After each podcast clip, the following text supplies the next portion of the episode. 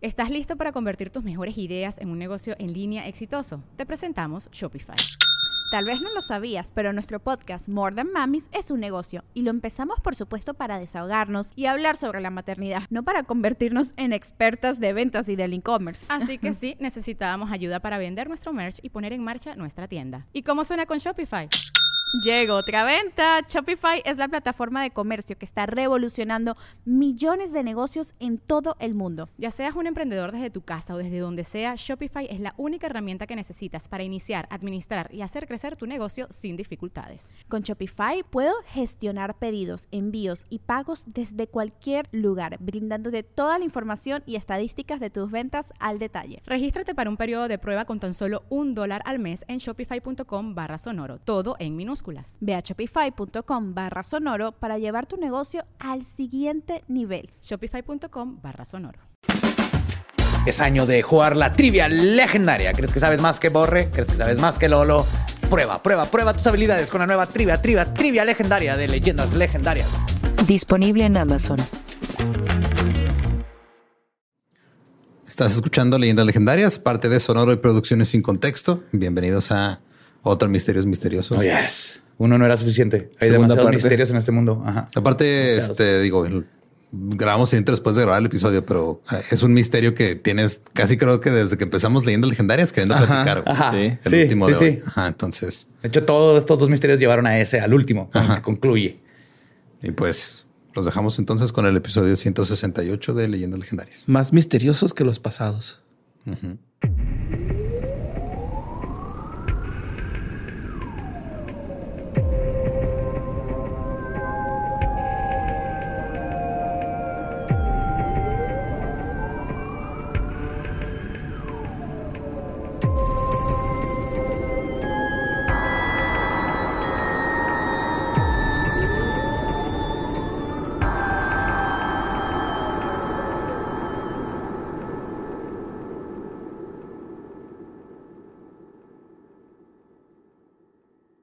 Bienvenidos a Leyendas Legendarias, el podcast en donde cada semana yo, José Antonio Badía, le contaré a Eduardo Espinosa y a Mario Capistrán casos de crimen real, fenómenos paranormales o eventos históricos tan peculiares, notorios y fantásticos que se ganaron el título de Leyendas Legendarias. Estamos en otro miércoles macabroso y como siempre me acompañan en la mesa redonda del pentagrama Mario López Capistrán y Eduardo Espinosa.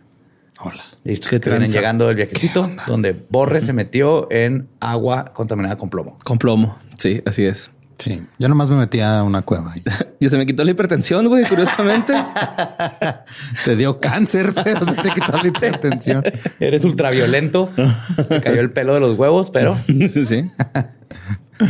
Me da sexy, güey, en boxer y eh, con casco para no golpearme la cabeza. es la seguridad primero. Sí, sí, sí. La seguridad primero. Para Una lámpara en la mano. Qué bonita tu talavera, calavera. Gracias, bro. Es una calavera de talavera. Pues en el episodio pasado les platiqué de algunos misterios sin resolver. De cómo una familia fue acosada por un misterioso vigilante, de la crisis de dulces que provocó un grupo terrorista en Japón y de la misteriosa muerte de dos ufólogos en Brasil. Los tres misterios que les traigo hoy nos llevarán al mar abierto, las playas de Australia y a Baltimore. Ok. Así que sin respuestas, pero muchas preguntas, les voy a contar de más misterios misteriosos sin resolver.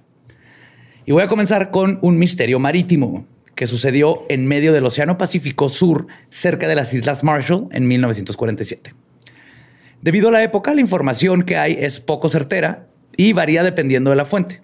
Incluso la fecha del suceso Eso no ha cambiado mucho que digamos. no, totalmente. Pero aparte, pues como fue en alta mar y todo, pues no, no hay mucho registro y te van a ver. Incluso la fecha del suceso no está muy bien clara porque ni siquiera hay registro alguno de la embarcación del SS Orang Medan. Entonces nunca se apuntó de que había salido. O sea, sí existe el barco, ahorita vamos a ver, pero no, nunca se anotó de que partió y todo eso, que es algo que hacen todos los barcos. O sea, algunas fuentes sostienen que no es más que una leyenda urbana de un barco fantasma que se aparece cada cierto tiempo a los marineros. Pero el contexto y la suma de la información obtenida puede darnos una idea del acontecimiento que dio origen a esta leyenda. Y no precisamente es un hecho paranormal, porque declaran que han visto este barco en el mar ya de fantasma. Ah, ok, ok. O sea, después del accidente se Sí, sigue Se viendo. me hace Entonces- muy curioso cómo nada más, o sea, hemos escuchado de barcos fantasmas, pero ningún otro tipo de transporte Tren. fantasma. Ah, Hay tren trenes fantasma. fantasma, Sí, en, el- en, en Texas y así. y también Ajá. este carreta, carreta fantasma. Carreta fantasma. Ajá, sí, en Arnold sale. Yo quiero una combi fantasma. Ah, estaría chida, ¿eh? Una rumba fantasma estaría bien verga. Entonces, lo de lo, el barco fantasma que se aparece, pues son historias de marinero. Pero lo que le pasó al barco sí sucedió de verdad. Para mediados de 1947, la Segunda Guerra Mundial había llegado a su fin y la mayoría de los barcos de guerra que circulaban en el mar ahora se dedicaban a transportar mercancía. Pero aproximadamente el 27 de julio de ese mismo año, todas las embarcaciones del Océano Pacífico recibieron una serie de telegramas muy extraños provenientes del mismo barco. Eran una la alerta SOS, seguida por un alarmante mensaje que decía, y cito, estamos flotando. Todos los oficiales, incluyendo el capitán, están muertos en el cuarto de control. Envíen médico. Ok. They all float. Ya un poco tarde para que llegue el médico. Ajá, sí, ya están muertos, ¿no? Sí, O sea, nada más va a llegar a decir, Sí, está Sí. muerto. En efecto. todos. Y sí, el capitán también. Sí, y los mandaron a Pennywise y dijo, sí, todos flotan. Todos flotan aquí. Todos flotan, sí. Alejo. Pues esto despertó la curiosidad de los escuchas y después de unos minutos, el hombre transmitió las coordenadas de su ubicación. Y cito, 179 grados oeste, 20 grados sur. El barco se identificaba a sí mismo como el SS Orang Medan. Y luego envió otro mensaje igual de desconcertante. Y cito, envíen barcos de guerra. Ah, cabrón. Ah, cabrón. Se subieron así, ¿no? A bordo.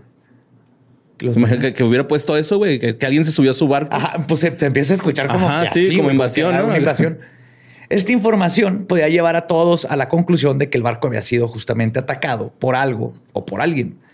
Pero a los pocos minutos y después de una serie de golpeteos sin sentido, llegó un último mensaje que decía, y cito, estoy muriendo.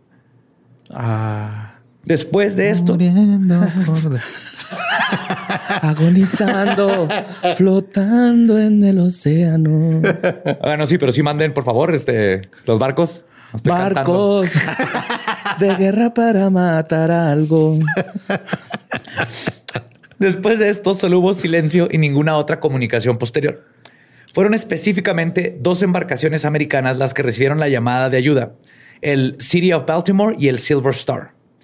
Ambos redireccionaron sus barcos para acudir al auxilio del SS Orang Medan. El Silver Star fue el primero en llegar, pero había algo extraño con el barco. Estaba completamente estático, sin soltar vapor y no había ninguna señal de la tripulación. Primero intentaron hacerse presentes con sus cornetas y un megáfono, pero no hubo respuesta alguna. Tal vez con bubucelas hubiera funcionado.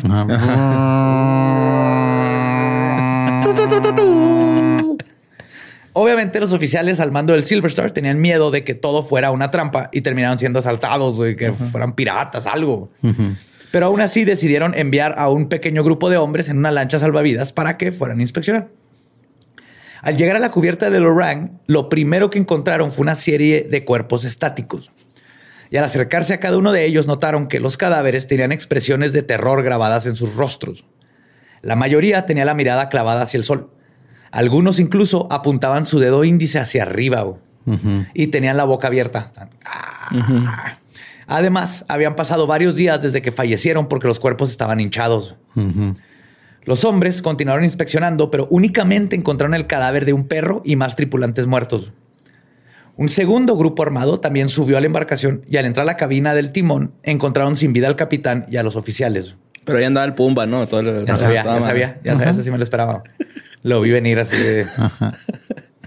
Nunca cambies, Borre. Luego encontraron a la persona que envió el mensaje de auxilio. Su cuerpo aún tenía los audífonos puestos y la mano en la palanca del telégrafo, del radio. A simple vista, no parecía haber ninguna causa clara de su muerte, como heridas evidentes o la presencia de un gas venenoso. Todo parecía estar en orden. La cocina estaba llena de alimentos.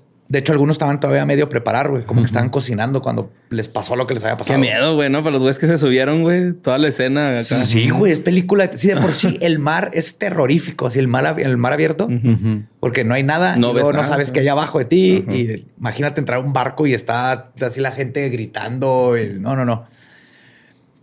Este también se dieron cuenta que había suficiente combustible y la carga de todo estaba completo. O sea, no tenía por qué el barco haberse detenido. Ajá. O sea, no había como que indicios de que hubieran ido a robarles algo O, que, se hubieran naufrageado y se, se murieron de hambre. no, el barco está en perfectas condiciones. Pero sí habían algunos detalles particularmente extraños. Faltaba un bote salvavidas y la bitácora de navegación. Ok.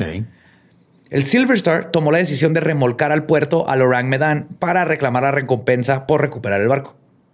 Pero cuando comenzaron a navegar, notaron que empezó a salir humo del compartimiento de carga número 4, que empezó a provocar un fuerte olor picante. Entonces los rescatistas a bordo abandonaron. Un grupo de señores así asando chile.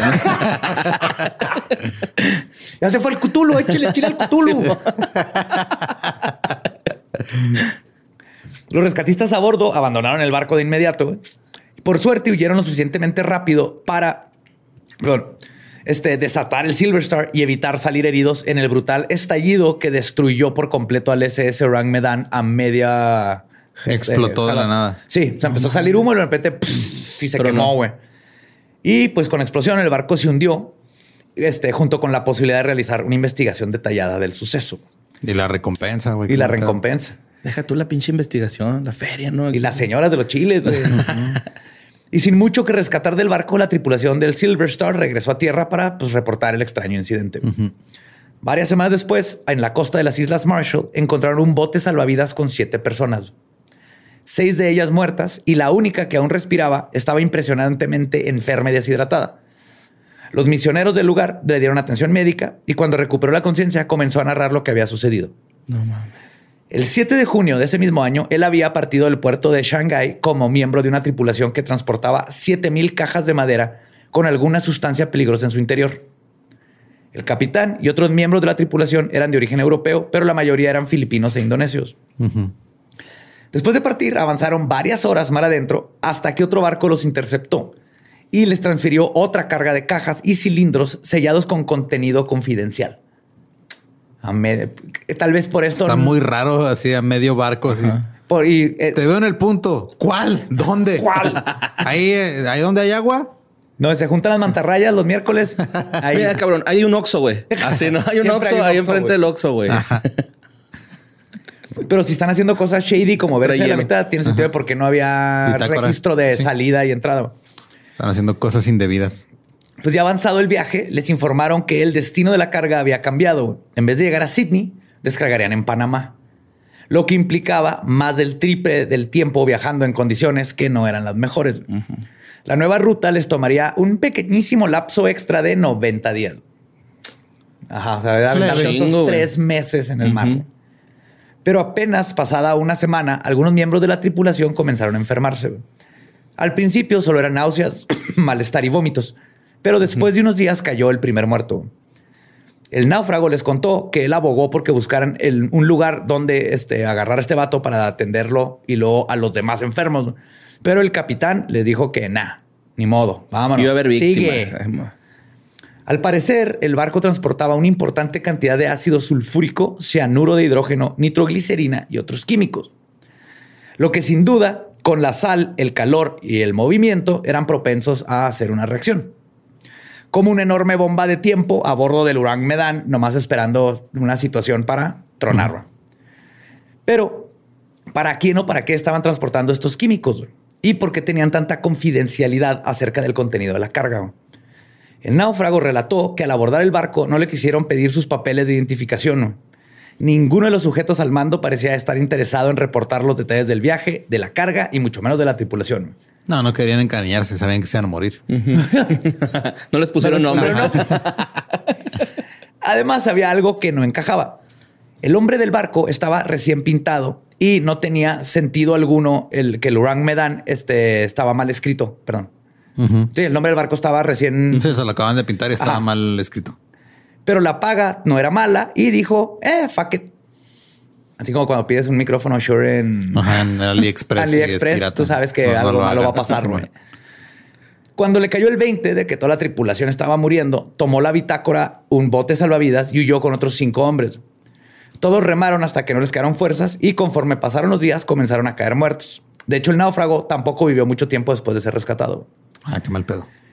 A pesar de lo extraño y posiblemente aparatoso del incidente, no hubo una investigación ni un reporte al respecto. De hecho, la historia de la embarcación comienza a circular hasta algunos años después, gracias al misionero que cuidó al sobreviviente.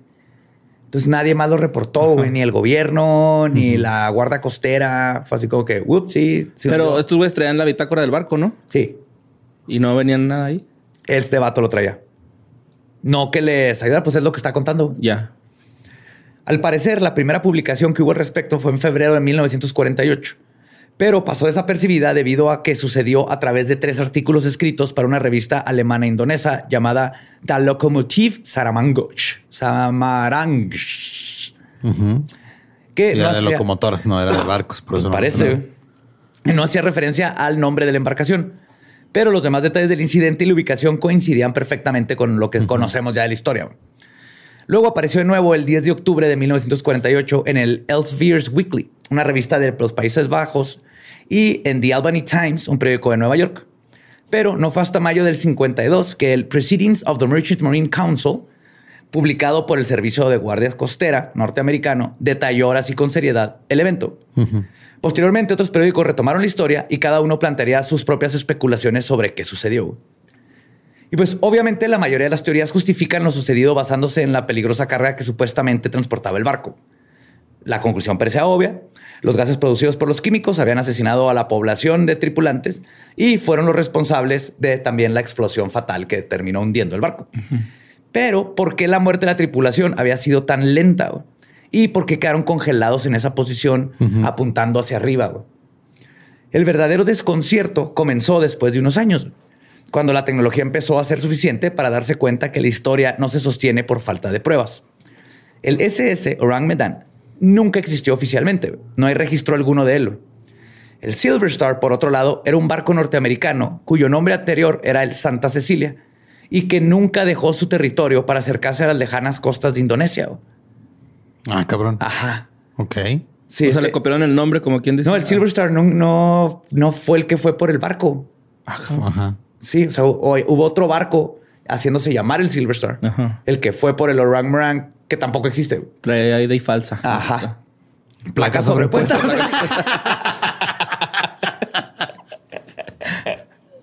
Yes.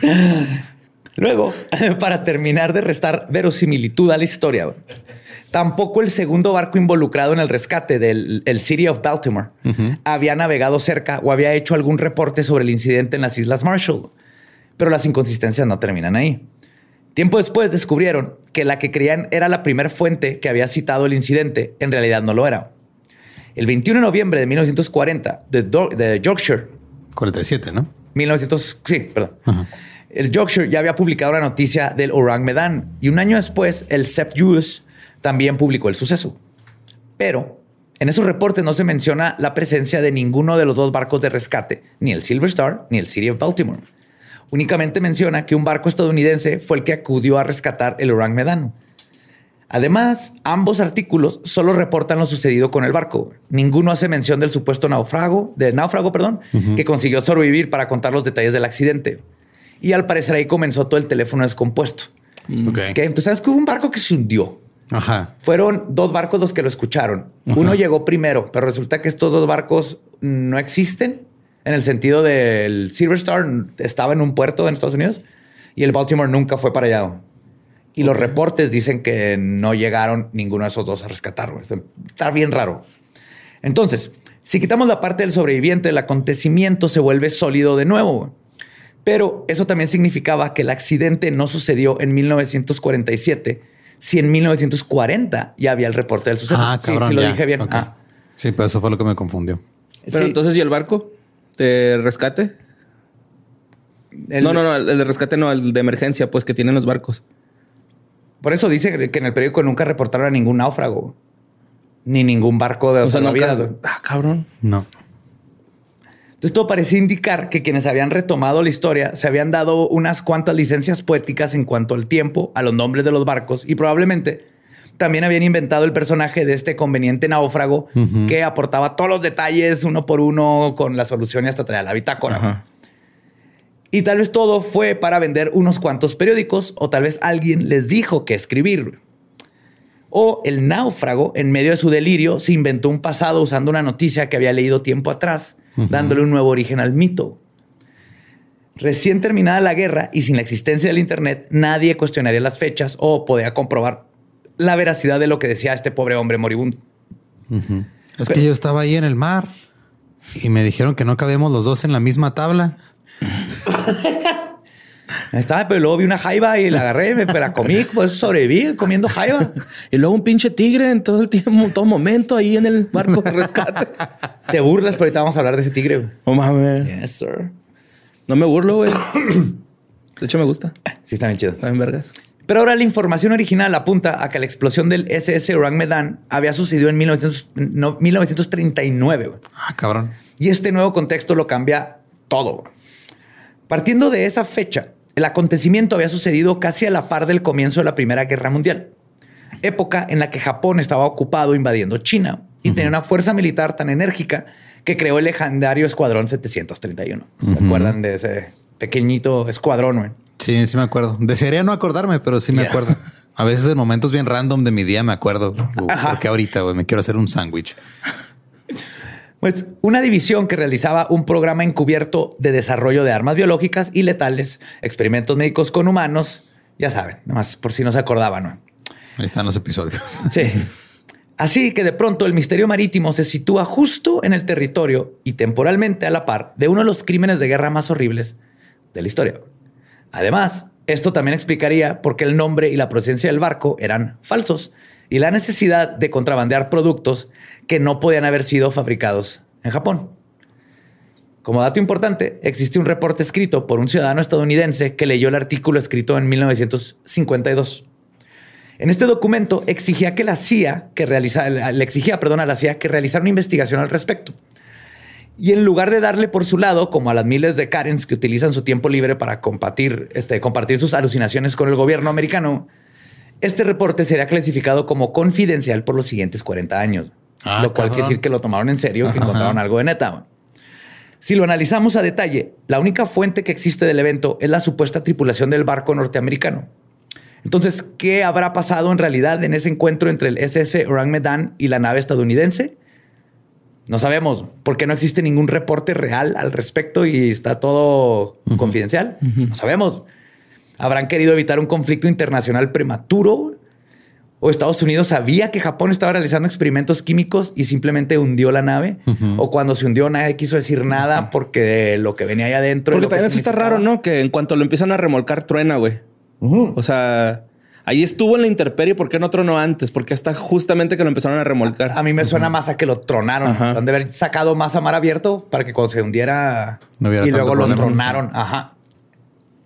Pues algunos también sostienen la teoría de que la nave fue asaltada por piratas o fue víctima de ovnis. Oh, Oh, oh. Sí, porque estaban apuntando al techo, ¿no? Ajá, el cielo. Sí, dame tu ácido sulfúrico. Y su cianuro. Pegaso. Necesitamos cianuro. Tenemos cucarachas espaciales. Pero que vuelan en el vacío del espacio. Ay, esas. No se congelan. Entonces, nunca vamos a saber y este misterio va a seguir ahí para siempre. Y solamente la tripulación podría ser la que daría un testimonio de qué realmente sucedió ahí o que desclasifiquen los documentos de la CIA de que encontraron. A veces se sabe que fue un barco gringo, Ajá, que fue a tumbar un barco. fue a tumbar un barco japonés y tenía Y cianuro no, y todo nomás eso y no fueron y lo tronaron. No te apuntes en la lista. Vete, güey. Tíralo ya. No, así es. Ajá. Todo el pedo. Así. Pues el siguiente misterio sucedió en una hermosa playa de Australia llamada Adelaide. Eh, Adelaide. Sí. Australia. Este fue el 30 de noviembre de 1948. Una pareja se encontraba dando un romántico paseo al amanecer cuando se dieron cuenta que había un hombre inconsciente recostado sobre la arena. Así boca arriba. Ajá. Asumieron que era un australiano pedo. Yes, exactamente. este, pero estaba recargado contra un muro de la playa, vestido de una forma muy elegante y tenía las piernas cruzadas. O sea, estaba poquito recargado como a la espalda en una de esos muros de, como de contención que separan la arenita de, Ah, sí. del resto. Así. Eso el lenguaje corporal dice que no está prestando atención. Lo peor es que tiene toda la razón, güey, porque que sepas. ajá. Entonces está- estaba vestido muy elegante, piernas cruzadas. Además, su mano parecía traer un cigarrillo que se iba a fumar, güey, eso está nuevo. Entonces llegaron a la conclusión de que se había quedado jetón o dormido y estaba, o estaba muy ebrio para levantarse y solo estaba disfrutando de un buen spot para sobrevivir la cruda, etcétera. Aquí la sudo ahorita, ¿no? Dijo. Horas más tarde, otra pareja de románticos paseadores lo vio, pero esta vez notaron que tenía muchas moscas en la cara y que su cara estaba un poco hinchada. Lo cual ahí han de haber dicho, esa sí es una cruda, güey. De Bacardí, ¿no? Así temblando el güey. Pero tú lo quisiste abrir, güey. me, enteré, me enteré de esa noticia. Tenía que, güey. Estoy decepcionado de ti. No, güey. Pude ser joven una vez más. Al día siguiente la pagué, pero no importa. Fui joven. Hay una, una costumbre muy curiosa ahí en, en León. Ajá. Que para curarse la cruda, eh, es una botella de Bacardí y una jarra de agua de horchata. No me estaba sirviendo, güey. Hasta que te matas para ya no sufrir de la cruda. Aparentemente. No sé. No probé. Está demasiado crudo Pero para está probar. peor porque el ron tiene un chingo de azúcar. güey. Yo no sé. No está ayudando. Pues este, el rom chata, ¿no? Existe, güey. Ajá. Sí, no, para curar la cruda me refiero. Ah, no, sí está de la Lo último que es más azúcar. Pero bueno, León no va a probar esa cura nunca. Pero al igual que el resto de los turistas del día, lo dejaron pasar. ¿no? O sea, sí Claro. dijeron, eh. Good day, mate. Sí. Este, for the shrimp on the barbie. Bueno, el- aquí más que nada, eh, pues nadie quería lidiar con un borracho, güey. Sí, con un crudito, ¿no? Un crudito borracho totote. Fíjate la- el nivel de borrachez que tienes que tener para tener la cara llena de moscas. güey. Hinchado. Entonces, no fue sino hasta el día siguiente, güey, cuando dos jockeys en entrenamiento que salieron a ejercitar sus caballos en Ok. la playa, porque Australia, decidieron acercarse al hombre para saber si estaba bien. Pero el ejercicio matutino se canceló cuando se dieron cuenta de que el hombre estaba frío, tieso, muerto y olía de la chingada.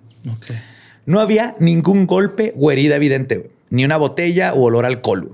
Así que Neil Day, de 16 años, uno de los cabalgantes en cuestión, levantó el, re- el reporte a la policía Levantó un castillo de arena a su alrededor. No, no le pasó nada. a tener las olas de... Lo enterraron todo, no nomás la cabecilla. la así. cabecilla. Y las mosquillas fuera.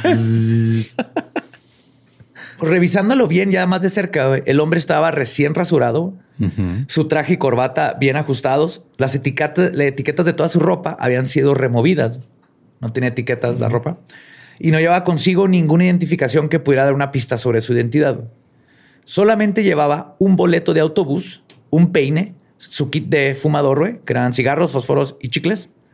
Además, notaron que su pantalón estaba remendado por un lado con un hilo este, en color naranja, que llamaba mucho la atención.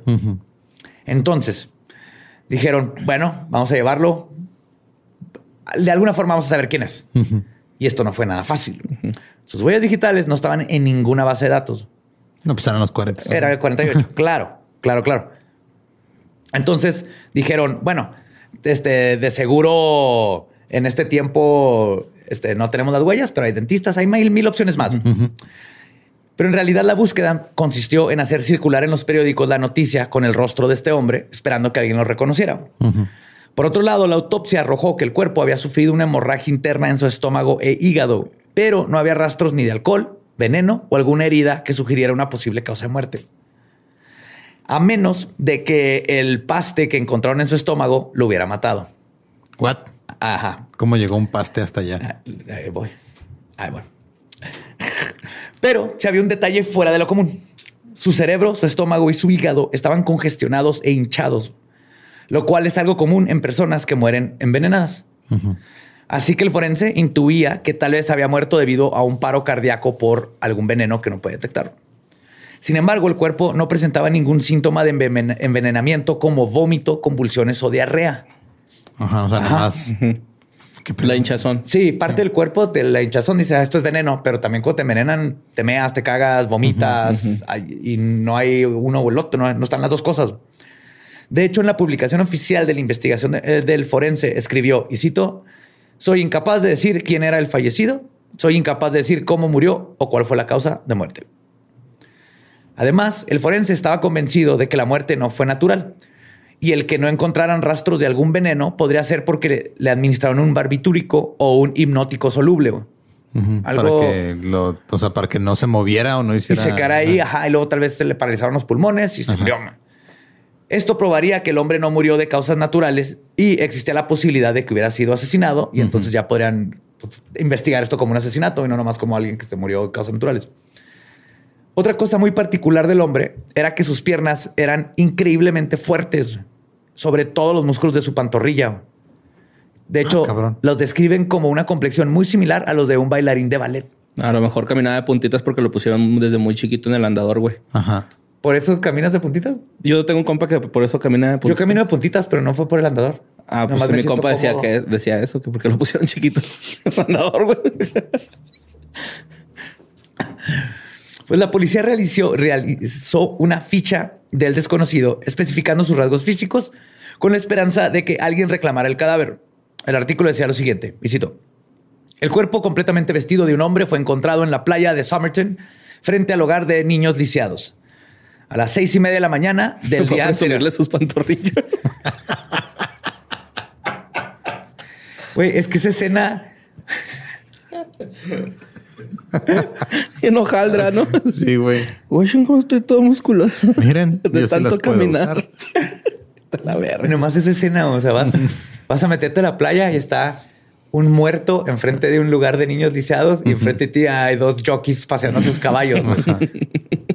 Nomás en Australia. güey. Se piensa que el hombre tiene alrededor de 40 años, mide 5 pies con 11 pulgadas de altura, unos 56 más o menos.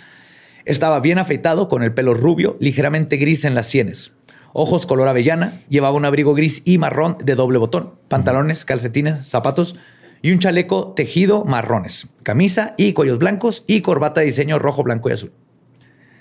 A pesar de que muchas personas acudieron a visitar el cadáver, ninguna fue capaz de identificarlo con seguridad y ya habían pasado 10 días del fallecimiento. No, Entonces, eso no va a ayudar a... Sí. El cuerpo estaba en tal estado de putrefacción que la policía tomó la decisión de que debían parar de Hacerlo examinarlo, güey. carnitas, Sí, no. No, ya era así de que ya, güey, ya, déjalo, déjalo morir. Entonces finalmente lo embalsamaron y llamaron a un taxidermista para que hiciera una máscara mortuoria para futuras referencias con respecto al sujeto, güey. Que está chido, ¿no? Así era el- la ciencia forense de esos tiempos. Era, pues, ¿Y- y cómo era un eso, güey? Te ponen yeso en la cara, güey. Para hacer Ah, como una... Como un molde. Ajá, como un molde. haces el molde y lo sacas el positivo. De hecho, en Parral tienen ahí la cara del imbécil este Villa, güey. Así el- lo tenían antes en la, en la banqueta y lo pisabas y luego como que lo metieron al museo. Pero era bien común las, las máscaras de muerte. O sea, cuando se moría un familiar, le hablabas a un artista y le hacía la cara de tu mamá o de tu primo o Órale. quien quieras para que esté ahí embrujando tus noches. Todo. Imagínate. güey. Sí, güey. Tienes a tu mamá Sí, viendo. qué perro miedo, güey, la neta.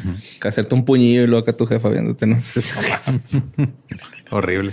No, pues eso le pones una cobija en la carilla. Si no le va a caer algo en el ojo. o te volteas, ¿no? Pues sin poder posponerlo más, el 10 de diciembre de 1948 sepultaron al desconocido en el cementerio de Terrace West.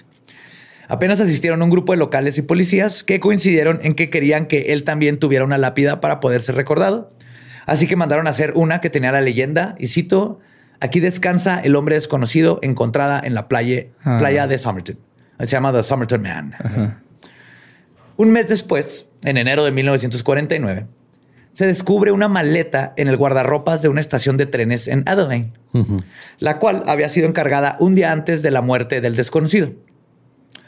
Esta contenía más ropas sin etiquetas, cuatro calzones, unas pantuflas, una pijama, unos pantalones cafés, un kit para afeitar, un cuchillo de caza, unas tijeras, un pincel y la pista más importante de todas, Un un hilo encerado color naranja, idéntico al que encontraron adentro del pantalón.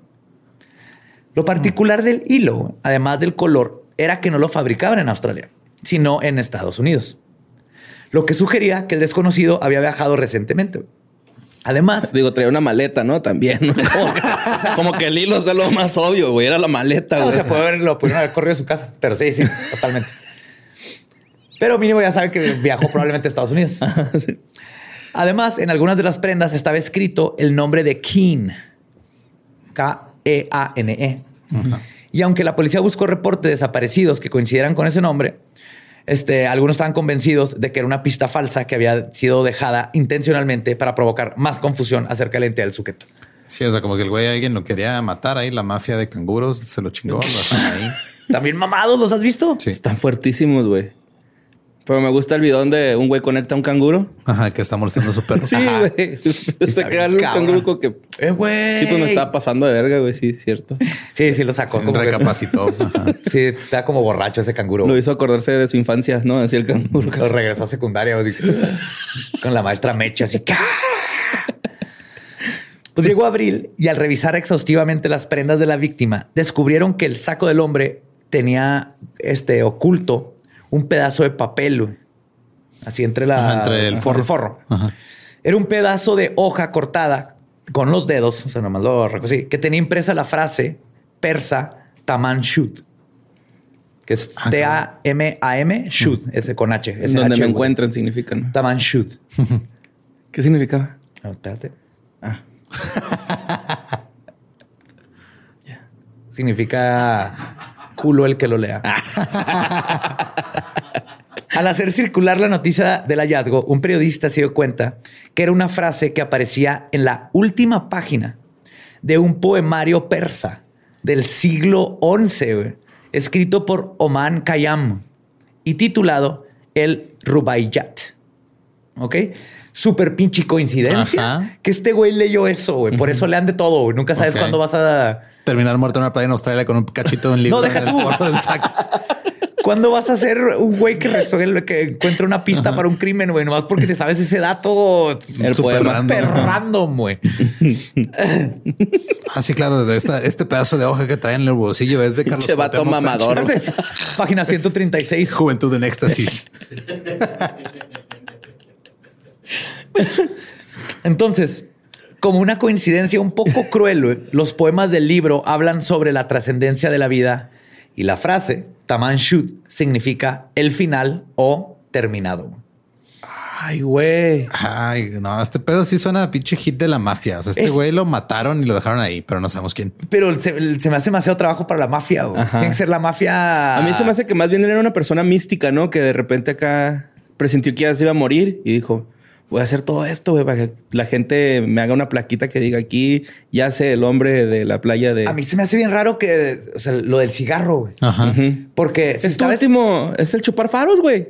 Es el- Sí, güey, pero lo hubiera aprendido. ¿Sí me entiendes? Ajá, no estaba Ya no alcanzó, carnal, ¿no? Es lo que se me hace muy raro que se haya acostado y todo y que se murió antes de poder ni siquiera darle una fumada. Una a su caladita, Tal vez. ¿Quién sabe? Está, está Si, él- si cura, es güey. que él mismo lo calculó. Se me hace raro que él mismo. Y también si lo envenenaron, está raro. Está raro. la- la- y sus pies cruzados se nota que estaba como se sentó a descansar, ya sea para siempre o no, pero Ok. toda la pose indica que él sabía que se iba a morir. Ya la, la- entonces la, el misterio misterioso más veraz es el de los dulces japoneses. Y este es el más místico, güey, hasta ahorita, ¿no? Este sí está cabrón, güey, ¿no? Sí, y se pone todavía más. siento que... se pone todavía más reborujado. güey.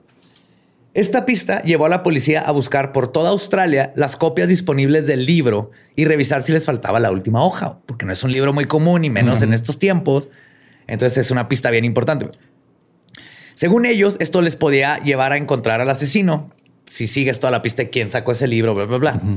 Obviamente no dieron con nada útil, pero sí comenzaron a pensar que tal vez el hombre odiaba las etiquetas de la ropa porque le daban comezón y se había suicidado de una forma muy compleja y romántica.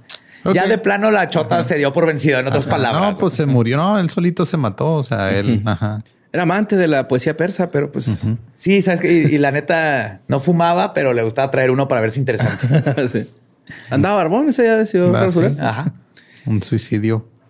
Pero tres meses después, el 23 de julio, un hombre se presentó en la estación de policía diciendo que había encontrado una copia de ese libro en el asiento trasero de su auto.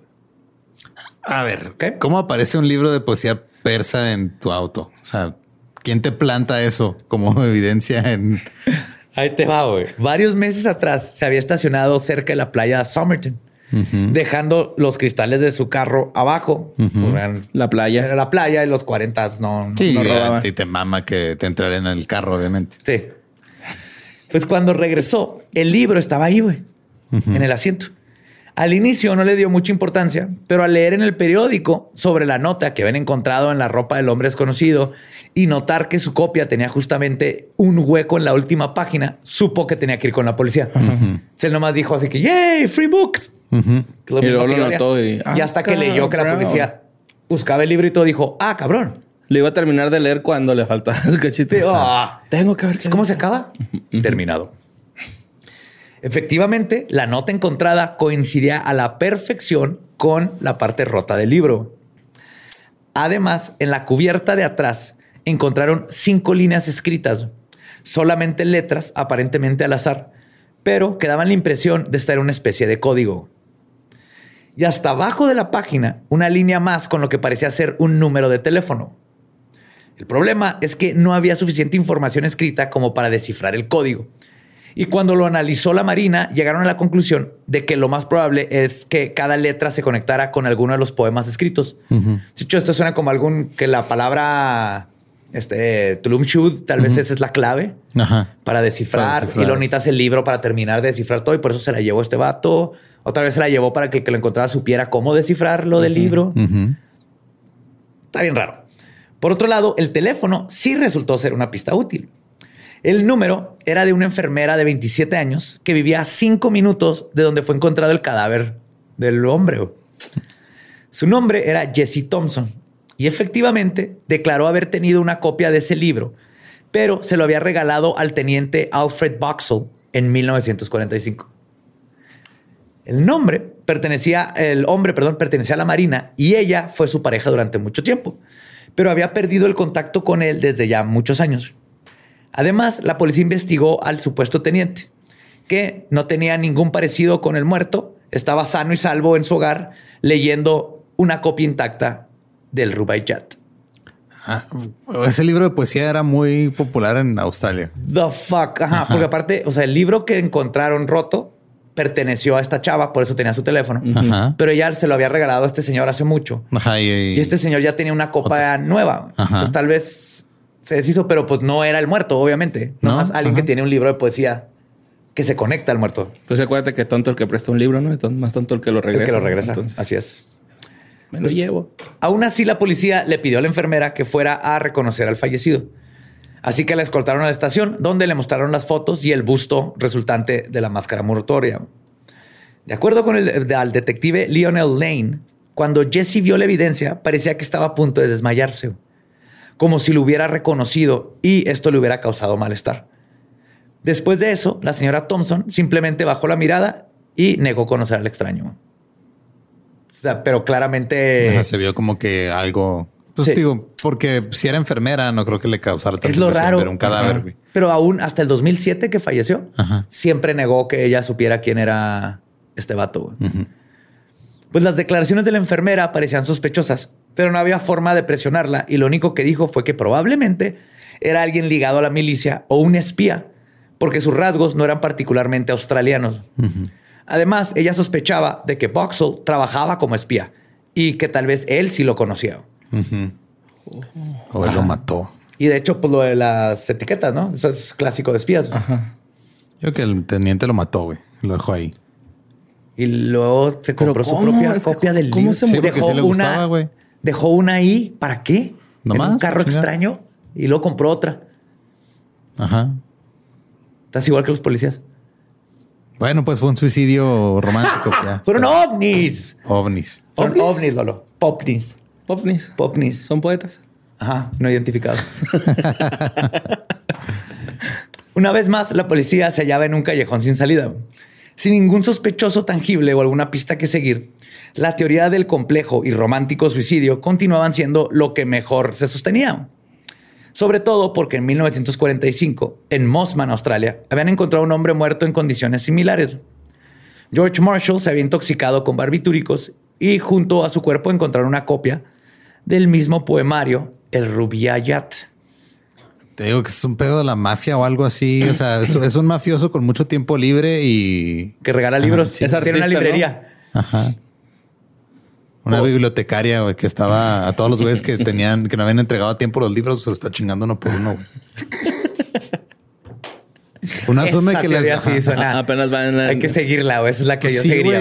ajá. O sea, uno asume que las bibliotecarias por su trabajo son Bien tranquilas. tranquila y todo, pero Al no. contrario, son las más cabronas. Son las mejores en la cama, güey, una bibliotecaria.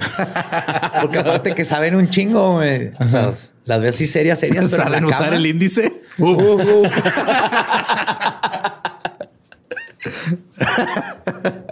No hay nadie mejor para ir a preguntarle sobre los anales, güey.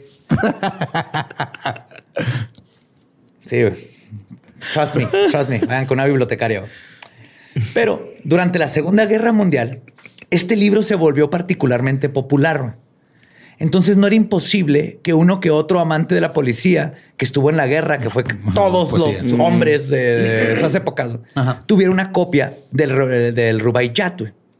Entonces, tendencias suicidas y somníferos este, a tu alcance también era algo común para alguien con estrés postraumático este, después de la Segunda Guerra Mundial. Entonces, todo queda como una enorme y simple coincidencia o era una bibliotecaria o una mafia poeta. No sabemos. Obviamente hubo un intento posterior para volver a entrevistar a la enfermera, pero ella seguía dando evasivas. Y con el tiempo también comenzó a surgir la teoría de que había sido asesinado por espías rusos. Es que esa es la vieja confiable, ¿no? Si no sabes qué pasó, fueron Los rusos, güey. Exactamente. A huevo. La KGB. Ya ves cómo les encanta. Ajá. Y más porque este, todo esto pasó justamente al final de la Guerra Fría. Ok. Al comenzar la nueva década, la gente seguía interesándose en el caso. El profesor Derek Abbott de la Universidad de Adelaide abrió una investigación por su cuenta y comenzó a seguir la pista de los hijos de Jessie Thompson, la enfermera. Sin embargo, el mayor de ellos, Robin Thompson, había fallecido recientemente.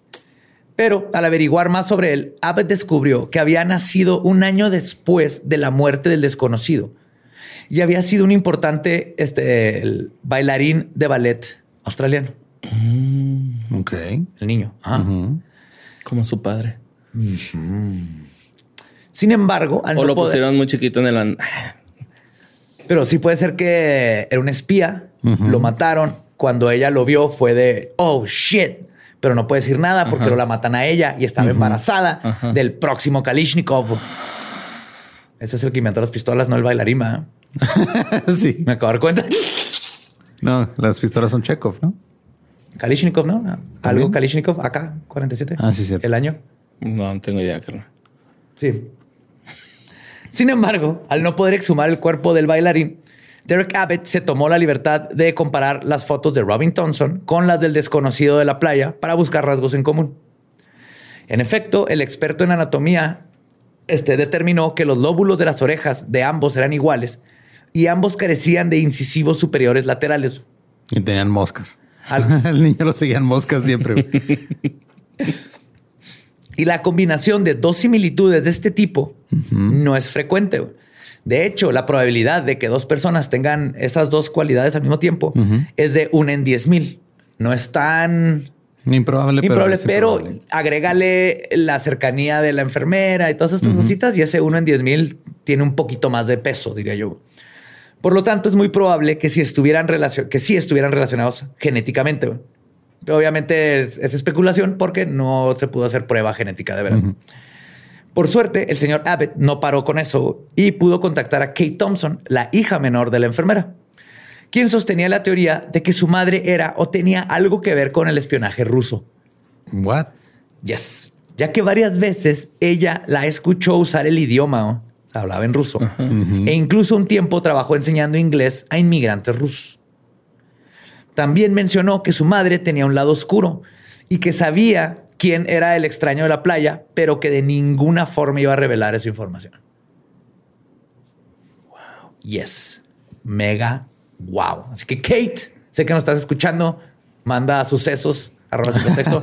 el nombre no lo voy a decir a nadie. No lo vamos a decir a nadie. Sí, ¿no? Obviamente. Luego, en otro golpe de suerte, Abbott también encontró a la nieta del bailarín, Rachel Egan. Ella había sido dada en adopción cuando era bebé y al crecer buscó de nuevo a sus padres biológicos, Roma Egan y Robin Thompson. Pero lo interesante comienza cuando averigua sobre sus abuelos, ya que su abuela biológica era Jessie Thompson. Pero la identidad de su abuelo biológico era desconocida. Ok. Porque el padre que crió a Robin junto a Jess no era en realidad su padre biológico, obviamente. Simplemente se casó con la enfermera cuando ella ya estaba embarazada. A raíz de la investigación de Derek Abbott, él comenzó una relación con Rachel Egan, la posible nieta del hombre desconocido. Al poco tiempo contrajeron matrimonio y ambos han llevado a cabo un largo proceso para conseguir que la Fiscalía General exhume el cuerpo del desconocido para poder comprobar su- comparar su ADN con la de Rachel. Ok. Que todo suena a que la enfermera y él tenían algo que ver. Era una familia. Pues si la enfermera lo mató, güey. Pues chance, ¿no? Sabía cómo. ¿Sabes? Pero ¿para qué dejó todas las pistas? A lo mejor se le fue el pedo con el libro, güey. Pero si no solo se le fue el pedo, lo dejó y fue exactamente lo que lo llevó a ella. güey. O sea, fue la cosa más estúpida que pudo haber hecho. Si no quería que supieran que fue Es una enfermera, no una asesina. güey. Es una espía rusa, güey. casada con un bailarín. Es una combinación mortal, güey. porque uno tiene la, agilidad del baile Ajá. y la otra tiene los conocimientos para matarte o castrarte. güey. Cualquiera de los dos. Entonces, Cuídate de los bailarines. Cuídate de cualquier bailarín. En el 20 de, de ballet, eh, todos los demás son, son normales, los de ballet son los asesinos. En 2021, la Fiscalía General accedió y los restos fueron exhumados para iniciar la investigación del ADN. Yay. Pero Pero, aunque la investigación demuestre que el desconocido era el padre biológico de Robin y por lo tanto mantuvo una relación de algún tipo con Jesse Thompson, eso no resuelve el misterio de su muerte. güey. no. Aún con esa información, no podríamos saber si el hombre simplemente fue a visitar a su amada, lo encontró con otro hombre y decidió ir a la playa a quitarse la vida, o si fue ella con sus habilidades de enfermera la que suministró efectivamente los omníferos porque ya no lo quería, porque se dio cuenta que era bailarín y sabe, igual que todos sabemos que los bailarines son Asesinos potencia. No, ¿Cuál en potencia? Ah, bueno, Güey, todos. de una patada te Practican, el- el- la nuca, Para hacer el plie, tienes que haber matado a alguien. Ok. No te sale bien el plie hasta Con los que talones. mates a alguien. Habla con cualquier bailarina a distancia. Sí, pues De sí, preferencia. me va a alcanzar en chinga. Yep. Pues tal vez ambos eran espías o ella era espía y él la descubrió, pero no parece haber sido un simple crimen pasional o, in- o un suicidio romántico. Sino porque se tomaron tantas molestias en ocultar la identidad del posible bailarín de ballet espía ruso, pero al mismo tiempo dejaron un libro con un código que no se ha podido descifrar que llevó a todos a al donde vivía esta chava. Si él dejó eso para que llegaran con la chava, ¿por qué no nomás se lo quedó? ¿Y por qué le arrancó justo esa frase? Oh my God, me va a explotar la cabeza. Y luego el paste, güey. el pastel estaba en la panza, ¿Pero dónde lo sacó? pues de la tienda. De pastes. Sí. Ok. Pastes o Russ. Hubiera estado the que, Bobby. que en vez de la placa hubieran puesto así una estatuilla ahí, no recargada, así con un cigarrito ahí Sí, en la playita. Vas y te tomas fotos ahí con esa Pues madre. que le pusieran la cara, la máscara mortuoria ahí, para que todos los que visiten lo puedan ver. Pues este caso debería hacer que cualquiera diga, nunca más me voy a subir, este, a las, a subir, voy a bajar a las playas o me voy a subir a un barco por el caso pasado. Y si cacharon esa referencia de nunca más, ya sabrán que el último caso está ligado al famosísimo y mi best buddy, Edgar Allan Poe. Oh. Yes. Para los que no sepan, pues es autor de algunas de las mejores obras de terror. De hecho, casi casi es el que hizo el terror como... No tendríamos a Stephen King sin Poe. ¿El género? Es padre de las historias de detectives ¿no? Y un hombre que irónicamente cuando murió nos dejó con otro gran misterio. Sí. Sí, de hecho, Poe escribió a Sherlock Holmes antes de Sherlock Holmes. Ok. O sea, él tenía su propio detective que usaba la deducción racional para descubrir crímenes. Y luego ya Sherlock Holmes es el famoso, pero Poe fue primero. Entonces, Edgar Allan Poe nació el 19 de enero de 1809 en Boston, Massachusetts. Y su vida fue tan difícil como deletrear Massachusetts. Quedó huérfano de dos de sus padres desde que era muy chico. Fue adoptado, aunque no oficialmente, por Joe Allen, un hombre, eh, un hombre, perdón, muy adinerado. Pero cuando Poe quiso tener una carrera, vivió como estudiambre porque su tutor le daba apenas una tercera parte de lo que necesitaba para vivir. Era estos hombres así de gánate tu fortuna, güey. En mis tiempos, Yes. con ese dinero yo me compré esta casa. Ajá. Ajá. Y mantuve seis hijos. Sí. Se me murieron tres. Caminaba 10 kilómetros rumbo a la escuela que estaba a dos cuadras. de subida, de ida y vuelta. lloviendo. Y descalzo. Y durante la Segunda Guerra Mundial. Ajá. Aquí nos tocó un pedazo. Es más, a veces me ponía calcetines y que se mojaran y caminaba con los calcetines mojados. Y la coca, me da coca caliente. Porque nomás podemos enfriar una cosa a la vez. que le teníamos un refri chiquito. El café me lo tomaba frío. Pues Poe intentó este, apostar para vivir un poco mejor, pero eso lo hundió aún más en la miseria, Mm. a tal punto que para calentarse durante las noches quemaba sus muebles. En su juventud comenzó a escribir y publicó humildemente un par de obras, aunque solo le pagaban un con copias de sus libros. Ok. Es como si vendes una canción, vas a dar una canción y te lo pagan, te dan un cassette con de tu mi canción. Ajá. Ajá, sí. Luego, güey, luego él trataba, él trataba de venderlos, pero no se le vendían, entonces todos los quemaba para que el Para calor. Pues mínimo no tenía frío. Mínimo estaba, ajá, estaba cambiando por troncos. Eh, podría estar peor. Sí. Luego, cuando tenía 27, se casó con su prima de 13 años. Sí. El Ajá. incesto y el matrimonio infantil son parte de esta bella historia Ok. en muchas ocasiones. Pero en fin, algunos biógrafos dicen que el matrimonio fue feliz y duró algunos años hasta que ella le, se murió. Luego, él volvió a enamorarse, pero de eso ya hablaré más adelante. Entonces, como podrán entender, la vida de Edgar Allan Poe siempre estuvo plagada de desgracias y sus circunstancias nunca mejoraron. Yo no llamaría al estupro una desgracia para él. para ella sí. Es que era su prima. ¿Es tu prima? ¿Estupro?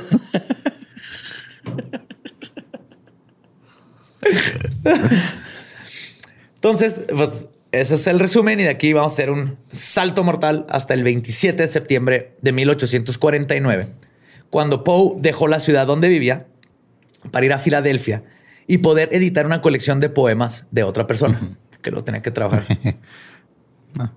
Poemas, pero va.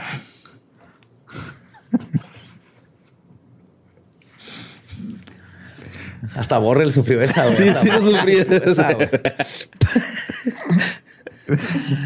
Sin embargo, Poe nunca llegó a Filadelfia. güey.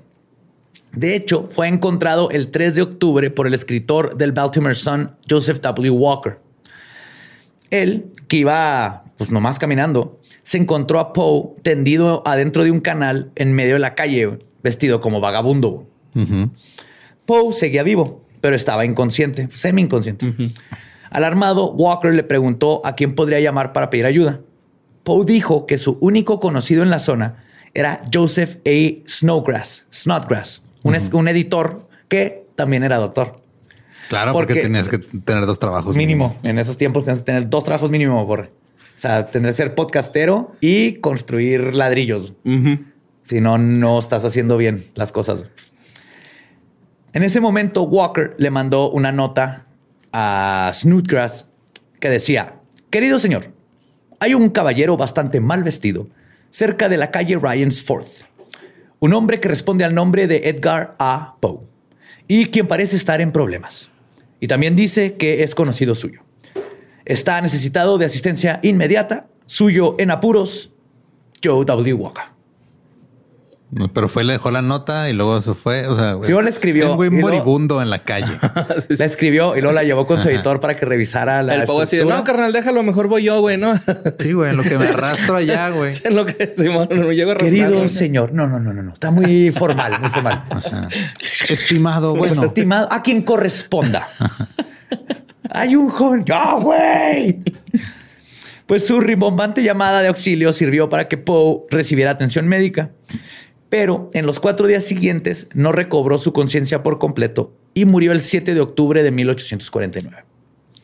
Los días desde que salió de su casa hasta que lo encontró el conocido, el escritor deambuló por las calles en ropa que no era de él, que le quedaba grande y estaba bien toda rota, con alucinaciones y hablando incoherencias, es lo que se sabe. Además de todo, y cosa que levanta dudas hasta el día de hoy, Poe dijo muchas veces el nombre de un tal Reynolds. Reynolds. Reynolds, ajá, pero nunca se ha sabido quién es él. Pero entre sus incoherencias decía Reynolds, Reynolds, just Deadpool 2. Apenas iba a decir eso, güey, no mames. ya dirige la tercera. Sí, la tercera. La causa de muerte de manera oficial fue frenitis, o también conocida como inflamación del cerebro. Sin embargo, todos los elementos que se suman a este gran misterio misterioso han levantado teorías de su verdadera razón de muerte, porque de todas aunque haya sido frenitis, no hay formas. ¿Por qué? Ya me sé la de que el güey estaba delirando por alcoholismo. Por alcoholismo. Esa es una, esa es una de las teorías, exactamente. Que el güey le entraba. Pero es de las aburridas, Simón. Simón. De hecho, tenía rato que lo había dejado por porque le prometió eso porque se iba a volver a casar, que ahorita lo voy a mencionar. Pero sí es una de las más comunes. Pues un dato sobre el escritor que quizá no sabían es que él tenía problemas de alcohol. Y no me refiero solo a que le gustaba tomar, sino que siempre se ponía hasta la madre hasta con una copa de vino. O sea, aparte no aguantaba el alcohol. Tal vez tenía eso como hay varias personas que lo tienen encima. Sí, en la prepa estaba con un chavo que media chela y se ponía rojo y, y se terminaba la cerveza y estaba Uno de pedísimo. mis profesores de arte, este, también eso le pasaba. Yo tengo un primito también. También. Sí, de dos años que no aguanta nada. Sí. No, ya está, ya está longevo el güey, pero sí. También así, dos cheves, güey. Le sale culo, barato. güey. Dos tal culote. Sí, le sale vara. Pues es por esto que platicábamos del alcoholismo, que las primeras teorías dicen que su muerte se derivó de una mala copa. Es decir, pudo haber ocurrido que una noche vagando por las calles se metió en una pelea por andar ebrio, lo agarraron a golpes güey, y eh, terminó ahí y me, entre la congestión alcohólica y los putazos. Y se luego el cere- cerebro hinchado, ¿no, güey? De un- unos putazos que le pusieron. La otra opción es que Estaba hinchado Y con quítate el traje pendejo que está bien vergas, güey. Así. y toma el mío. Ajá, sí, sí, sí. Seguramente estaba ponte el mío, no con quiero que te- historias, güey. Su cerebro nada más, con cosas que decir, con palabras y con... Y poemas. Ah, y rimas. Un chingo de rimas. Este. La cosa es que si se peleó y lo golpearon, no habían señales de Sí, no haber había sido golpeado. de golpes. Otra opción es que hubiera sido asaltado y golpeado por unos rufianes que lo tiraron ahí en la noche. Entonces, o andaba pedo y se le hizo pedo a alguien y le pegaron, o andaba pedo y se cayó y se murió, o lo asaltaron. Todas estas van por lo mismo, pero ninguna de estas coincide con que en, este, la autopsia, y, pues más que nada ni autopsia, cuando apenas llegó al hospital no estaba golpeado. Ajá. Otro detalle sobre su muerte es que Poe murió alrededor del día de elecciones. Y esta es de las teorías más interesantes. Lo que puede significar que el autor, y si sí es cierto esto, es de lo más triste del mundo, murió víctima de una práctica llamada cooping o cooperación forzosa. Entonces era súper usada. Básicamente, cooping es acarreo forzoso. Ajá. Aquí en México te dan torta, allá te van a huevo. Verán, en Baltimore era muy común que los grupos violentos que apoyaban a un candidato secuestraban a personas a random, les cambiaban la ropa, los mandaban a votar y luego los volvían a agarrar y luego les volvían a cambiar la ropa y luego los mandaban a votar y muchas veces los ponían pedos Para que no se acordaran. para, y para que no le hicieran de pedo. Entonces Poe en este tiempo ya había dejado de pistear. Y el- la teoría es que lo agarraron y le dieron pisto y por eso trae la ropa, ¿no? Y por ejemplo, no se trataba nada más de votar por tal persona y ya, te digo que el- era todo un proceso que tenían varios tiempo contigo, que coincide con el tiempo que nos dejaron de ver a Poe. Y entonces estaba bien cabrón ese pedo. Y cuentan que en sus años de universidad, Poe tuvo un cuadro muy grave por abusar del alcohol durante una noche. Dicen que sobrevivió de milagro, pero le dijeron que, y cito, otro ataque así podría ser fatal. Entonces, tal vez Poe no volvió a sucumbir ante el alcohol, sino que Lo forzaron. sucumbió ante un fraude electoral. güey. Lo forzaron a pistear tanto que lo mataron de pisteada forzada, forzosa. Ajá. ¿Que tus amigos te ponen una pistola en la cabeza cuando te ofrecen tomar? Sí. Y también me, me llevan a votar. Y a votar. Sí. Y por el candidato que uno quería varias veces. Pues otra teoría está relacionada a una tragedia de salud pública. Esta surgió hasta 1999, cuando Albert Deney argumentó que Poe pudo haber muerto por envenenamiento con monóxido de carbono. Ok. Hace raro, güey, pero es una teoría. Esto debido a que se usaba gas de carbón para alumbrar las casas durante el siglo XIX. Sin embargo, los estudios de Deney no revelaron pruebas para sustentar esta teoría. Y está raro que sea, si ya se salió de su casa y lo encontraron en el parque, se hubiera alivianado. Este, pero sí se descubrió que Poe tenía una gran cantidad de mercurio en su organismo. Esto podría explicar las alucinaciones de Poe en sus últimos días de vida. Porque es que el mercurio ya lo usaban para todo, para curar la sífilis y el, este, nomás para salir los miércoles, para hacer sombreros, todo.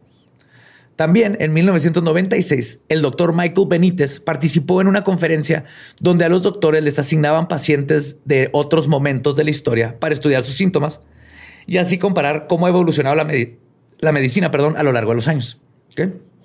El paciente que le tocó a Benítez se llamaba EP, para dejarlo en, en anónimo. Según el informe, EP era, y cito, un escritor de Richmond que sucumbió a la rabia. Ok. EP entró al hospital con letargo y confusión y su estado solo empeoró. Después de cuatro días de delirios, alucinaciones, variaciones de pulso y una respiración débil, EP murió. Entonces, otra teoría es esto, que este EP es Edgar Poe. Pero, Pero no me no creo lo de la rabia, güey. porque la rabia es muchísimo más intensa, güey. muchísimo más. Se hubiera notado su cambio y su hidrofobia y todo. güey. Porque de hecho la rabia es una enfermedad aterradora. güey. O sea, el- no sé si han visto los videos de gente cómo le acercan un vaso de agua y es así como vampiro con cruz, igualito. Entonces se pone bien culero la cosa como para que haya sido Poe. Pero sí es posible que si tienes rabia no te pegue hasta un año después. Y ahorita ya no hay tanta rabia, pero han habido personas que le hacen trasplante de órganos y, Y se mueren da. por rabia. güey. Por eso le checan todos los órganos de rabia. güey. Porque imagínate, sobrevivías y que, ¡yay! Ya tengo nuevo corazón. Y Y lo- ah, la mala es que tienes episodio de- rabia. Tenía rabia, güey. Scrubs, güey, bien triste donde pasa eso. Se mueren tres personas. ¿Por rabia? Sí, por y un Cox se, se deprime, ¿verdad? Sí, man. Sí. Sí. Es uno de los mejores episodios de esa serie. Sí, está bien hardcore. Entonces, aunque ahorita la rabia es poco común porque hay vacunas y hay menos animales silvestres con rabia. Ah, pero Ya evolucionamos a otro tipo de virus que se transmiten y otras enfermedades. Solitos sin la necesidad de estar molestando murciélagos o mapaches. Pero no podríamos decir lo mismo del siglo XIX. Aún así, creo que no coinciden mucho la. Está muy raro esa. No lo he escuchado, pero no. Pues como podrán entender o lo estaba tratando de explicar, este tal EP tenía demasiadas similitudes con nuestro personaje y Benítez está seguro de que se trataba de Edgar Allan Poe. Pero no hay forma de estar 100% seguros de esta teoría porque no hay evidencia de ADN, tristemente. Otros piensan que Poe tenía un tumor en el cerebro, lo cual podría haber influido en su comportamiento antes de su muerte. Sí está cabezón. Sí, está muy cabezón. Sí, sí, está piratón. Verán, cuando murió el escritor, sí, perdón, este el, murió el que se, se portaba raro antes de su muerte y Ajá. podría ser un tumor. Y luego, la razón de que no podemos comprobar nada de esto ya con nuevas técnicas este, de medicina, como probar este, el- cosas en los huesos, etcétera, es que cuando murió fue enterrado en una tumba sin marcar, sin ningún tipo de ceremonia, como Mozart. ¿no? Echaron ahí. güey. Bueno, mejor, porque Mozart fue fosa común. De niño me no me deja dormir saber. Que fosa podrías estar en una fosa Mozart, común. no, que Mozart está en una me da común, güey. Me encantaba Mozart de niño güey, porque mi papá me puso la de Amadeus y siempre me ponía los, los discos de Mozart. Y la idea de que Mozart está así de que no pues que no lo pueden ir a buscar. Mozart era. ¿Sabes que Mozart es uno de los primeros comediantes musicales? güey? Sí, sus canciones de pedos y, y, y sexo y chúpamelo. güey. Ajá. Ah, qué chido. güey. Mozart. Pues el problema aquí es que, o sea, luego lo exhumaron. Ya cuando dijeron, ah, no, sí es chido, güey. Lo exhumaron y lo pusieron en una tumba más bonita con su estatua y todo. El problema es que los años trataron muy mal al ataúd y al cuerpo que estaba adentro. Entonces, cuando trataron de, de trasladarlo al panteón, se hizo polvo y se deshizo todo. Ya es una sopa de polvo de Poe. Entonces. Eso estuvo peor, güey. Sí, sí. Todavía. Pero justo aquí es cuando se conecta un poco con la teoría del tumor. Descubrieron algo extraño cuando se hizo mierda todo el cuerpo. Dentro de lo que era el cráneo de Poe había una bola dura y seca. Se decía que se trataba de su cerebro encogido y que se hizo ya mengambango. Un limón Ajá, de es un taquería. limoncito. Hijo, ese limón, luego cuando necesitas así una gota de limón, a veces sí te salva. El Ajá. problema es cortarlo. Este, entonces, pues, después de meses y meses se hizo un mengambongo, güey, no sé cómo se llama. güey. Gamborimbo. Gamborimbo gigante. Gamborimbo mental, ¿no? Sí, la cosa es que el- eso era lo primero que se pensó cuando vieron esa bola, es su cerebro, pero se sabe que no, no pasa eso comúnmente con el cerebro. Entonces regresamos a la teoría de que tenía un tumor y que tal vez se murió por el tumor, pero eso no explica por qué andaba de por diosero. Pues si andaba desorientado porque tenía la presión de un tumor en el cerebro, güey. Se cambió de ropa. Ajá. Yo digo que más bien se la quitaron, ¿no, güey? Porque era ropa grande, güey, ¿no? De su talla. Sí, ni siquiera de su talla. A lo mejor andaba, o sea, desorientado y encueradillo. Y se metió a Big and Tall. Simón. Ya, Burlington. y alguien le aventó ropa así. Órale, pinche encuerado. La compró en. Ross, ¿no, güey? Y se la puso. Nomás la talla. Sí, güey. Pues sí es posible. Pero no hay, no hay datos de Edgar Allan Poe en cueradillo. ¿No? No, que yo sepa, no. Ay, nunca se ha encuerado. Edgar. No, o sea, en la calle, que Ah, anduviera ok. encuerado en la Bueno, calle. ajá. Gritándole un cuervo imaginario. Pero probablemente la teoría más chingona para mí, y es la última, fue la que formuló el biógrafo John Evangelist Walsh, quien dice que Poe fue asesinado. Y sus asesinos fueron ni nada más ni nada menos que los hermanos de su amada Elmira Shelton. Mm. Se dice que Poe sí llegó a Filadelfia, güey, donde se dirigió originalmente para ver a Elmira. Oh, güey. Estaba, estaba organizando toda su boda, güey, en este último viaje. Pero sus cuñados lo emboscaron. El pecado de Poe, casarse con la hermana. Poe era un poeta raro que nada, no, no, no querían a Poe. Entonces, Poe pudo haberse disfrazado, güey, lo cual explicaría por qué usaba ropa que no era suya y luego se fue a esconder a Philly, porque sabía que lo andaban buscando. Según la cronología, Poe se dirigía de regreso a Richmond ya para casarse con Shelton, pero en Baltimore lo encuentran los hermanos, lo agarran a madrazos y lo forzan a beber whisky porque sabían que lo, Que lo iba a matar. que lo iba a matar. Y también sabían que le había prometido a la hermana que no iba a volver a tomar, a tomar. Y la hermana le dijo, si vuelves a tomar, se cancela todo, güey. Ah, pues más bien fue eso, ¿no? Lo querían volver a hacer a O pistear. tal y vez este lo güey, el querían- vicio, güey. No era de, no, de los que todos se chingan una y ya no se controlan. No, no, pero fue lo, lo que le hicieron pistear a huevo. Ah. Pero tal vez lo, quisiera, lo querían hacer pistear para que la hermana lo cortara Ajá, y no sabían más. que le iba a dar una intoxicación porque de Y hecho estaba... Se murió. Ajá. Es otra. güey. Y entonces se muere por envenenamiento de alcohol. güey. Sin embargo, no hay pruebas contundentes de esto, obviamente. Y el, pero está interesante la idea de que fue toda una venganza de los, de los hermanos y tal vez un accidente a lo Van Gogh de que vamos a chingarlo nomás para que no se case con la hermana. Pero probablemente nunca sabremos de qué murió el gran escritor Edgar Allan Poe. Pero los misterios de Poe no terminan con su muerte. Verán, hay toda una teoría de conspiración que dice que este gran poeta era nada más y nada menos que un crononauta. Ah, esa me la sabía. Ok. Les voy a contar tres cosas que, aunque no comprueben que sea un viajero en el tiempo, sí muestran y dejan así más seguro que nada que Poe era un genio, pero cabrón. Todo comienza con una pregunta básica de astronomía. Si nuestro universo es infinitamente grande e infinitamente viejo, ¿por qué el cielo no está cubierto de estrellas? O sea, en la noche se debería de ver hasta la madre de estrellas. De hecho, no deberías de ver negro, deberías de ver una luz así. O sea, hay un infinito número de estrellas que tienen infinitos números de años haciéndose. Esto es conocido como la paradoja de Olbers, que era un astrónomo alemán de nombre Heinrich, Heinrich Olbers. Esta paradoja fue propuesta primero por Johannes Kepler en el siglo XVI y dice que en un universo infinitamente viejo y grande tendría un número infinito de estrellas, haciendo que nuestro cielo se viera completamente iluminado de noche. Para resolver esta paradoja, se propusieron varias hipótesis, incluyéndole la paradoja de, Albert, de Olbers, que decía que el cielo se veía oscuro porque la mayoría de la luz de las estrellas era absorbida antes de llegar con nosotros. Pero ahorita sabemos que eso no tiene sentido. Y es aquí donde entra Edgar Allan Poe. Él sugirió en 1848 güey, que el universo no era infinitamente grande ni infinitamente viejo. En otras palabras, predijo que el universo tuvo un comienzo.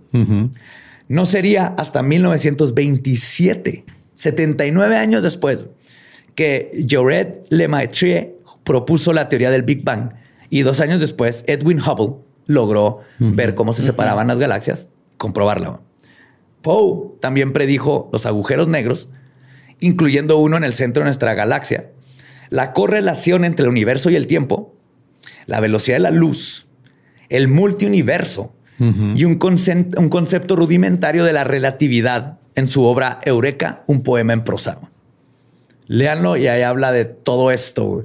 Obviamente en sus palabras y con los conocimientos, porque no eras ni siquiera astrónomo, nomás era él o imaginarlo, o yendo a, en una nave espacial.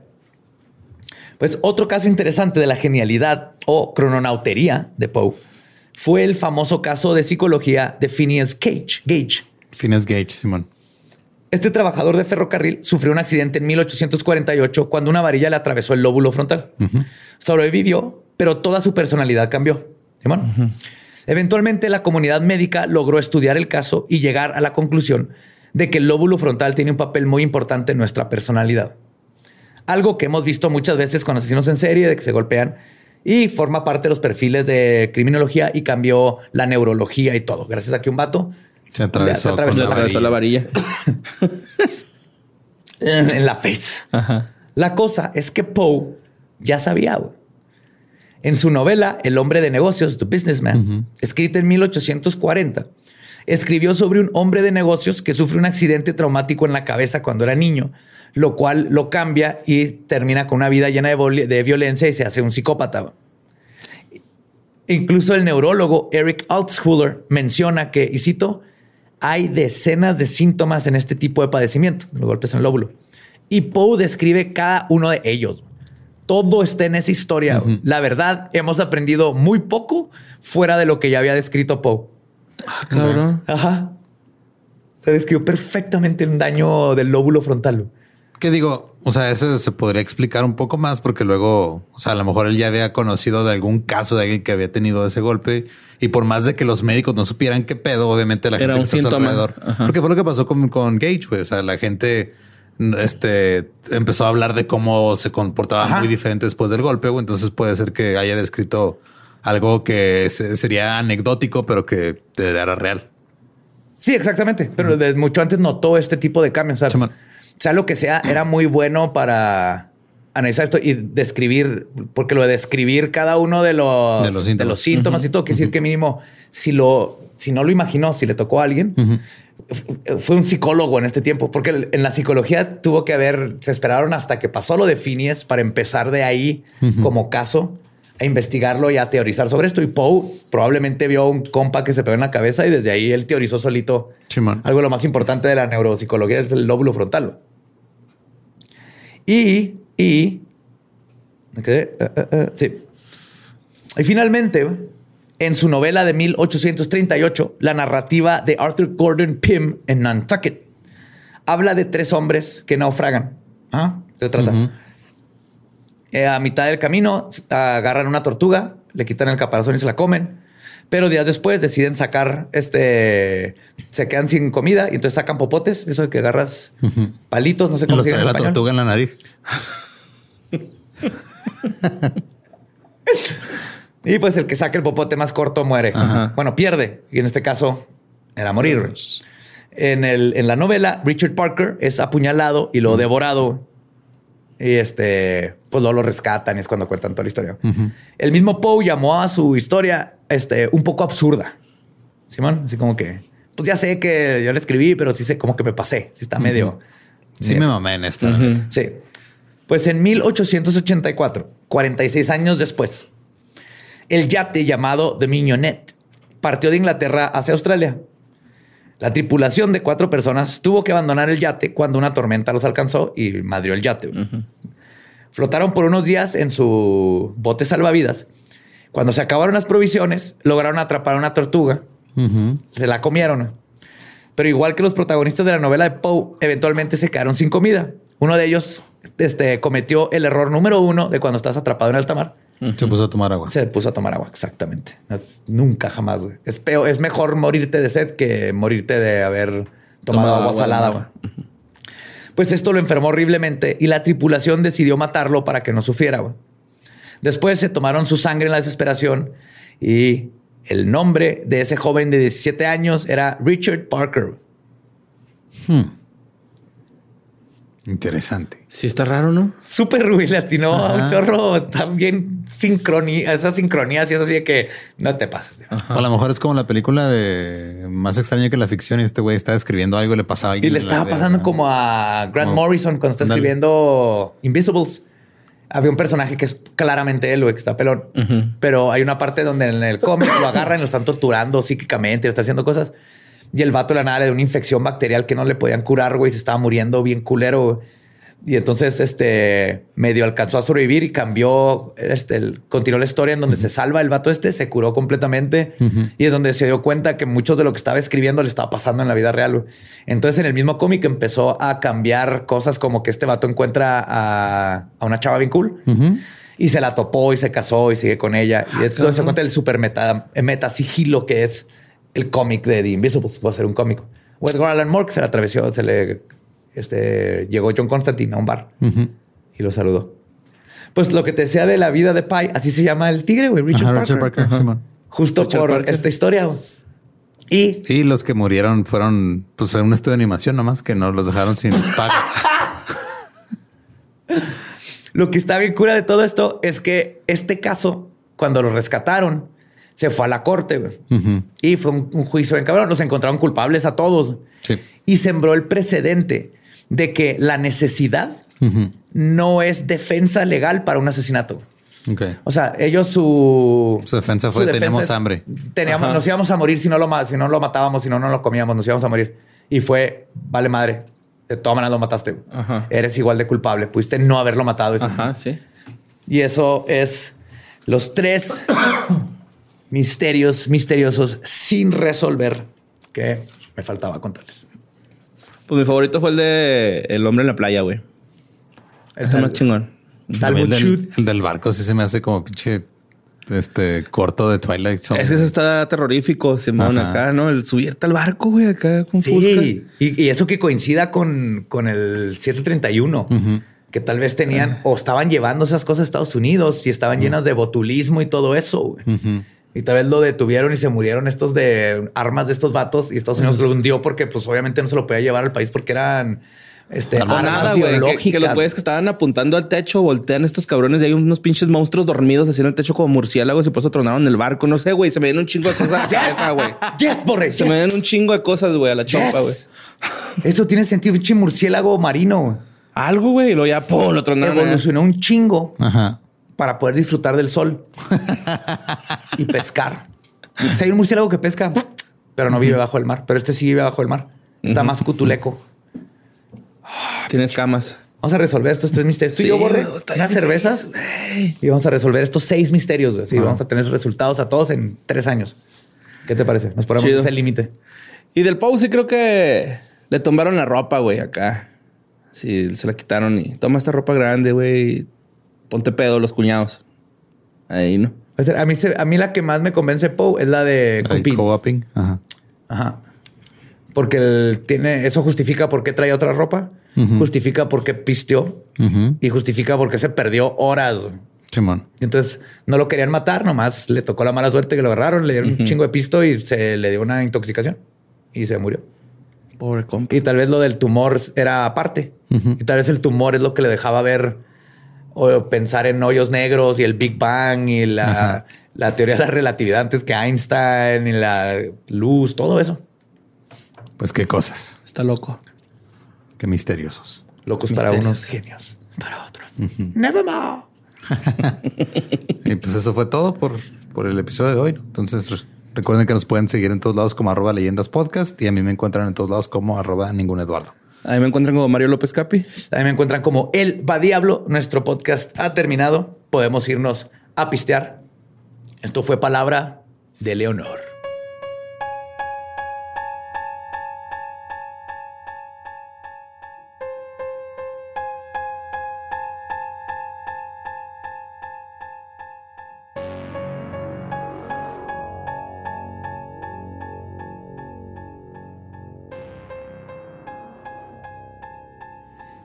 Y eso fue Misterios Misteriosos, volumen 4, casos sin resolver.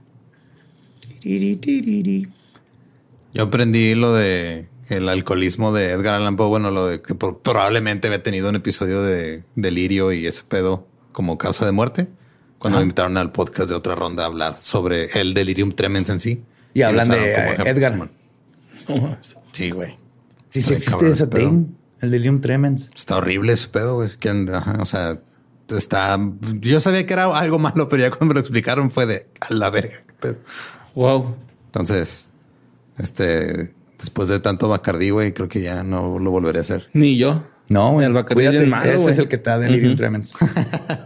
De eso significa Bacardí. Por eso hay que rebajarlo con agua de chata. y jugo de mango con naranja. No, no, no, no. El misterio misterioso esta semana es cómo sobrevivimos a esa peda, güey. Pero bueno, este, lo que, les queremos decir es de que hay nuevos diseños de mercancía.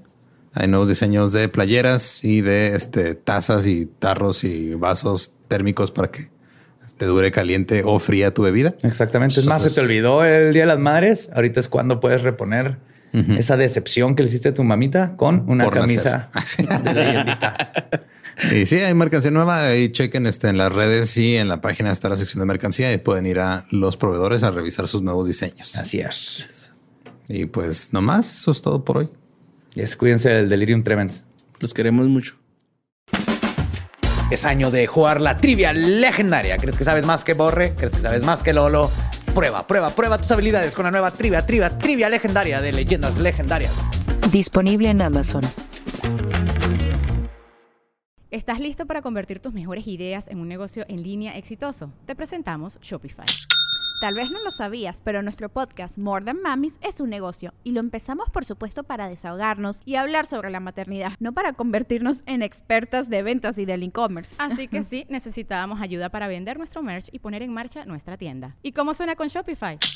Llegó otra venta. Shopify es la plataforma de comercio que está revolucionando millones de negocios en todo el mundo. Ya seas un emprendedor desde tu casa o desde donde sea, Shopify es la única herramienta que necesitas para iniciar, administrar y hacer crecer tu negocio sin dificultades. Con Shopify puedo gestionar pedidos, envíos y pagos desde cualquier lugar, brindándote toda la información y estadísticas de tus ventas al detalle. Regístrate para un periodo de prueba con tan solo un dólar al mes en shopify.com barra sonoro, todo en Ve a shopify.com barra sonoro para llevar tu negocio al siguiente nivel. Shopify.com barra sonoro.